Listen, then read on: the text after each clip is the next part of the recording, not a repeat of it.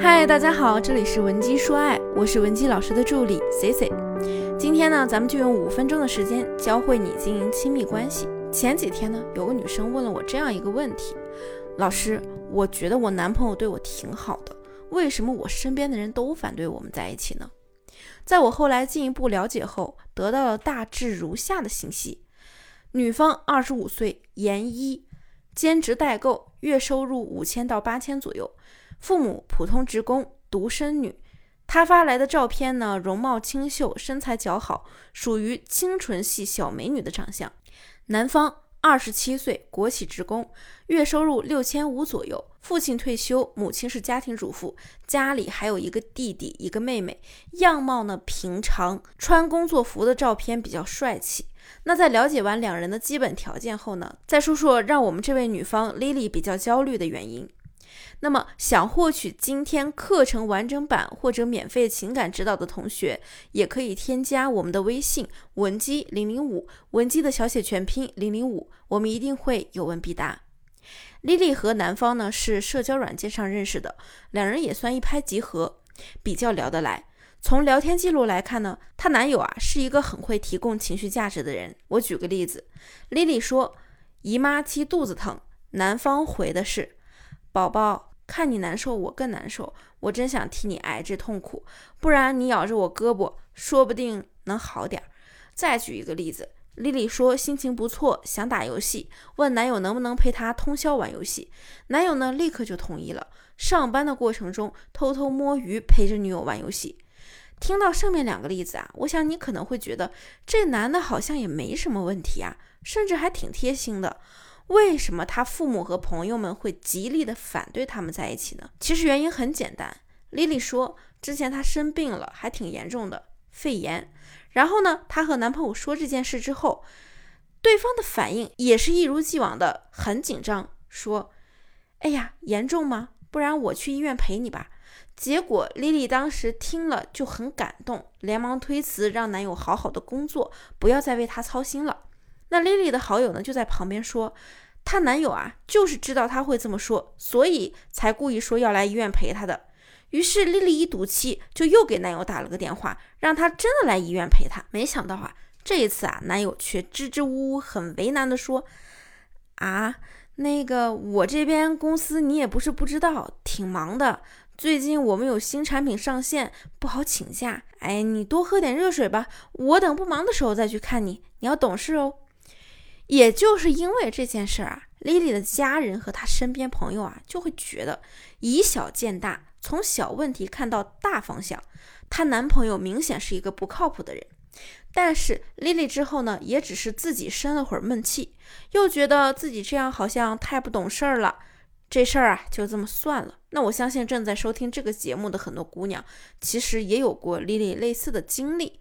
你觉得对方对你很好？但所有人都在劝你说你们不合适，说他不好。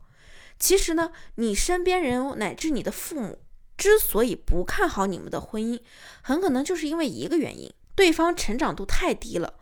我跟很多学员说过，不要选择一个每天把所有精力和时间都花在你身上的男人。丽丽说，这种男人呢，除了看起来对你好，一无是处。丽丽说，男友很优秀。他常常自卑，那不知道正在收听的你是否也有过自卑的心理？你当时呢，可能就在想，不知道为什么这么优秀的男朋友会选择这么平庸的你。但是我请你记住，姑娘，一个人对你过度的付出或者是讨好，并不是因为他多么的爱你，而是因为你足够的优秀。所以，选择一个可以和你一起成长、一起解决问题的男人。更容易让我们获得幸福。那有很多男人，他不擅长解决问题，他们最常问的就是三个字：凭什么？最常说的话呢，就是明明我为你付出了这么多，凭什么你现在还要求我去改变？而那些擅长解决问题的男人啊，他们最常问的呢，就是为什么？最常说的话呢，就是我想知道你希望我如何如何，不过呢，我需要一点时间去学去改变。虽说擅长解决问题的男人，在你生理期的时候，可能不会像丽丽的男友一样给你说一些好听的高情绪价值的话语。有时候啊，甚至他们会直男到让你生气，比如说让你多喝热水，给你买个止疼药，听上去就非常粗糙，没有情趣。但是这样的人反倒很适合进入婚姻，而不擅长解决问题的人，有时候呢会表现的浪漫的让你心动。当你一和他说你遇到的实际问题，他就会立刻回应你严不严重啊，要不要紧啊，要不要我现在马上来陪你。这句话听着非常温柔，但是听到对方这么说，咱们一定会回一句：哎呀，不用啦，我会照顾好自己的。其实呢，这些男人他们就是很懂你，他知道你不会真的要他来陪你，所以啊，他就用你喜欢的话术来讨好你。判断对方在关系里的成长度，我们可以用两点，第一点。就是要看他是不是有解决问题的能力。那第二点就是要看他是不是对自己和你有更高的要求。在关系里不断成长的男人，他不会把你放在第一位，他只会把你们的未来放在第一位。而那些停滞不前的男人呢，却总是想办法只满足你当下的快乐和希望。越是在关系中不断自省、有自我提升意识的男人。他越会带领你往前走，让你成为一个更好的人。他们呢，对你甚至也会有各种各样的要求，比如说，他希望你学学理财，因为以后家庭的财务支出需要你去管理；比如说呢，他希望你爱上阅读，因为你们以后有了宝宝，他希望你和宝宝能一起成长。那对你有要求啊，不是一件坏事，还是还可以看作是他希望和我们一起变好的一种方式。爱情其实可以分为三类，第一类。是文学意义上的爱，这种爱非常的浪漫美丽。比如说，影视剧作品中经常会刻画出那种刻骨铭心的爱情。你应该看过《梁祝》或者《泰坦尼克号》，这种爱呢，就像是一件艺术品一样。那第二类就是在生物意义上的爱，这种爱呢，就是非常强的欲望和本能，是渴望时时刻刻和对方在一起，希望占有、控制、填满彼此。但是。这样的爱会随着荷尔蒙的消失很快衰退。第三类就是真实的爱，越是真实的爱呢，越会显得稀松平常。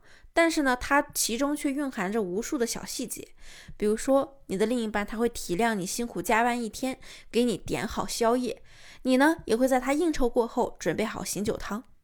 一个值得你托付终身的人，一定要是在你们的关系里不断成长提高的。切莫贪图一时的情绪价值，奋不顾身的就为对方付出。那么，如果你目前在感情中还有其他的困扰，希望我来帮你解决，也可以添加我们的微信文姬零零五，文姬的小写全拼零零五，发送你的具体需求，即可免费获得一到两小时的情感分析服务。好了，我们下期内容再见。文姬说爱，迷茫情场，你的得力军师。